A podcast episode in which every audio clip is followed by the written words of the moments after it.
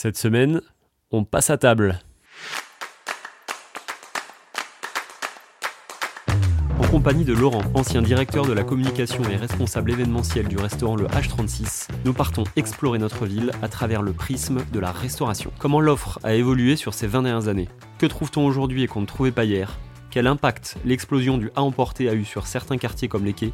Ou que sont devenues les institutions comme Pépone. Bordeaux, la référence dans la tête des gens de Bordeaux il y a 10-15 ans, c'était Pépone. Quartier par quartier, année après année, nous passons en revue les métamorphoses gastronomiques et urbaines de notre ville. Cet épisode démarre avec le témoignage de Laurent, qui à travers ses multiples déménagements nous offre son regard sur l'évolution de Saint-Pierre d'abord, où il a vécu dans les années 2000. C'est ça qui est intéressant et, ce qui fait que ce quartier est top puis la rue Fondodège avec l'arrivée du tram. Et je vois encore ce tramway énormément rempli justement par ces personnes bah, du Bousca. Ces années au Chartron, mélange de lieux de sortie et de commodités résidentielles, ou encore son installation récente à Péberlan.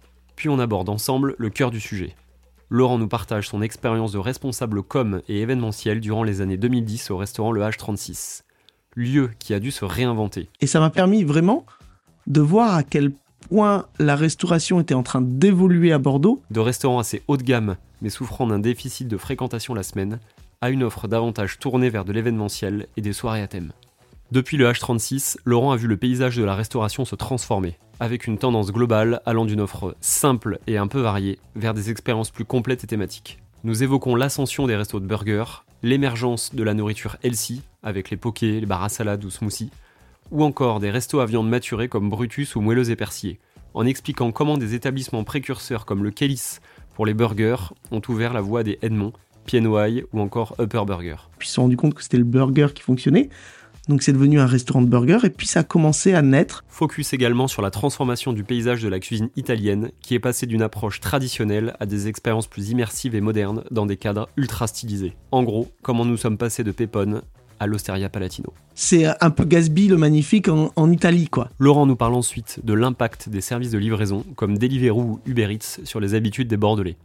Plus de takeaway, plus de pique-nique sur le quai et plus de marché. Enfin, nous terminons notre tour de Bordeaux en évoquant la nécessité d'adaptation qui est devenue indispensable pour les restaurateurs bordelais. À l'instar de la Petite Savoie, il n'est plus possible aujourd'hui pour un restaurateur de proposer la même carte toute l'année dans un Bordeaux devenu ultra concurrentiel pour les restos. On revient donc sur cette transition d'une offre standardisée à des offres plus créatives et de qualité. Car oui, les clients d'aujourd'hui ne sont plus à la recherche de simples repas à bas prix, mais d'expériences culinaires uniques et de qualité.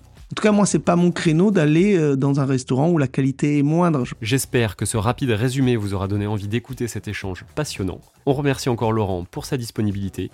Et maintenant, rejoignez-nous pour cet épisode savoureux de Bordeaux Stories qui devrait vous mettre en appétit. À table.